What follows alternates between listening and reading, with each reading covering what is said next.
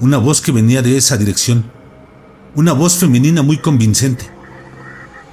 Ayuda, estoy perdida.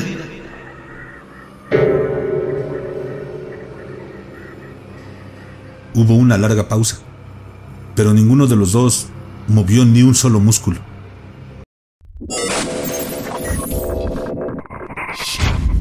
con los audífonos puestos. El hombre que vi a través de mi mira nocturna.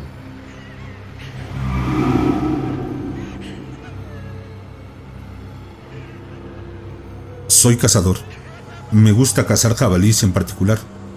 Aunque también he cazado ciervos y en ocasiones he conseguido un pavo para el Día de Acción de Gracias. Pero principalmente cazo jabalís. Para aquellos que no lo sepan, los jabalís son un gran problema en Estados Unidos. Una cerda puede tener dos camadas al año, y no es raro que una camada esté compuesta por 10 o más lechones. Teniendo en cuenta que los cerdos comen cualquier cosa, no es difícil entender por qué el Departamento de Pesca y Vida Silvestre permite cazarlos casi sin restricciones. En mi estado, es ilegal cazar la mayoría de los grandes mamíferos con miras de visión nocturna o térmica, con la excepción de los jabalíes y los coyotes. Había estado ahorrando durante un año, principalmente dinero para mis caprichos. Es difícil explicarle a tu esposa que una mira, que cuesta literalmente el doble que el rifle en el que la iba a montar, valía la pena. Pero lo hice. La llevé a un campo de tiro y la ajusté.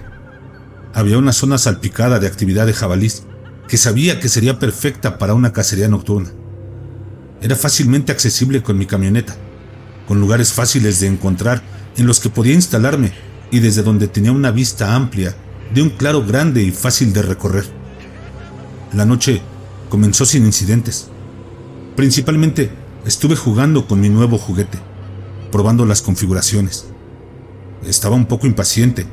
Había avistado varios ciervos, pero estaban fuera de temporada y como mencioné antes, mi configuración del rifle actual no era legal para cazar ciervos. Me moví a otro lugar que había visto días antes y probablemente no era mucho mejor que el primero, pero me daba algo que hacer y un nuevo ángulo desde el cual explorar con mi nueva mira. Después de aproximadamente una hora de observar el área me di cuenta. Este lugar no tiene mucha actividad animal en absoluto. No hay conejos, ni búhos. Los ciervos que había visto estaban a cientos de metros de donde me encontraba. ¿Por qué esta zona de tierra estaba tan muerta por la noche, pero realmente animada durante el día?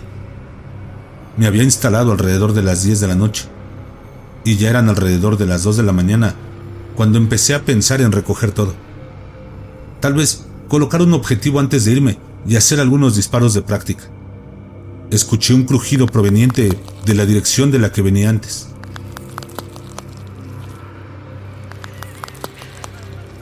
Moví mi mira hacia ahí y vi la silueta de un oso pequeño, abriéndose paso entre los arbustos. Es importante mencionar que mi mira no es exactamente visión nocturna, es una mira térmica, algo así como una versión en blanco y negro de lo que se ve en las películas de depredador. Ajusté el alcance y enfoqué un poco más. Recuerdo que me sobresalté un poco cuando vi que no era realmente un oso, era un hombre. Debido a que estaba tan bajo y encorvado, pensé que estaba viendo a un oso joven. ¿Sería el guardabosques? No, no podía ser. Habría visto las luces del vehículo acercándose por la carretera desde donde estaba. ¿Y de dónde podría haber venido? Estaba a 30 millas de distancia de cualquier cosa y en tierras públicas. Estaba a punto de llamarlo cuando ajusté mi mira y noté que estaba desnudo, sin zapatos, pantalones, nada. Recuerdo que me perturbé por sus movimientos. Era como una ardilla o algo así. Nervioso, agarrando la vegetación, olfateando y palmeando el árbol. ¿Ese era mi árbol? en el que había estado apoyado antes? El pensamiento me aterró. ¿Podría olerme? Luego hizo algo que todavía me atormenta en mis pesadillas hoy en día. Se agachó y colocó las manos en la tierra entre sus pies y miró fijamente hacia arriba como un perro aullando. Y lo escuché. Una voz que venía de esa dirección. Una voz femenina muy convincente.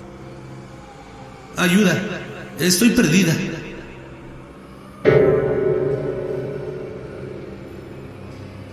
Hubo una larga pausa, pero ninguno de los dos movió ni un solo músculo.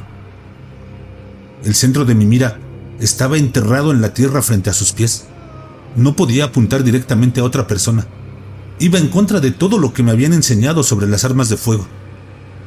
¿Estaría perdido? ¿Era un tipo que se había vuelto loco por aquí? ¿Por qué su voz era tan femenina? Ayuda, por favor, no puedo caminar gritó nuevamente la voz. Fue entonces cuando dejé de creer. No solo podía caminar, cuando lo vi por primera vez, estaba atravesando el terreno con facilidad para una persona desnuda. También que lo confundí con un oso. Era una maldita trampa. Ese tipo estaba tratando de atraerme hacia él con un acto de damisela en apuros. Afortunadamente, la falta de actividad anterior me había llevado a empacar la mayor parte de mi equipo. Creo que dejé atrás un sombrero y una almohadilla para sentarme. Pero en ese momento no me importaba. Aparté la mirada de él por un momento para ponerme en mi mochila. Ajusté la correa del pecho y busqué rápidamente mi rifle. Para mi horror, él estaba en la misma posición, pero su rostro estaba mirando en mi dirección. Y juro por Dios que vi una sonrisa. La mirada térmica tiene un efecto que hace que los ojos de los animales aparezcan blancos. ¿Cómo demonios me había escuchado levantarme y ponerme en mi equipo? Debe haber estado fácilmente a 150 yardas de distancia.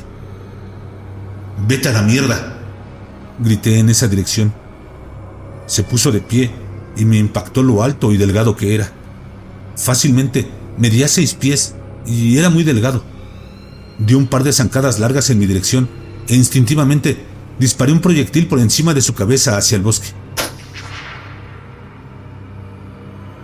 Era espeluznante como el infierno, pero no me había amenazado realmente. ¿Qué le diría a la policía? No estaba dispuesto ni preparado para dispararle a alguien. Se detuvo en seco y se agachó a cuatro patas. El siguiente te joderá. Vete de aquí. Se mantuvo a cuatro patas y esta vez Tenía mi mira apuntando al centro de él.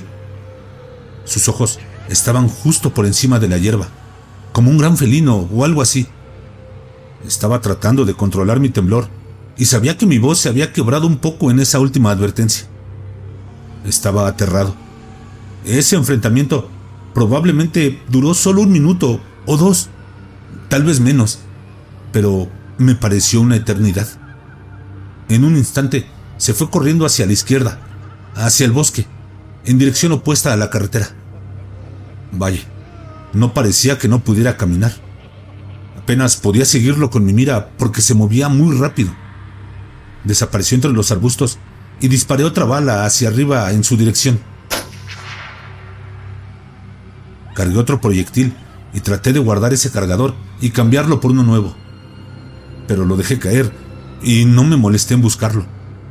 No estaba lejos de mi camioneta y quería largarme de ahí.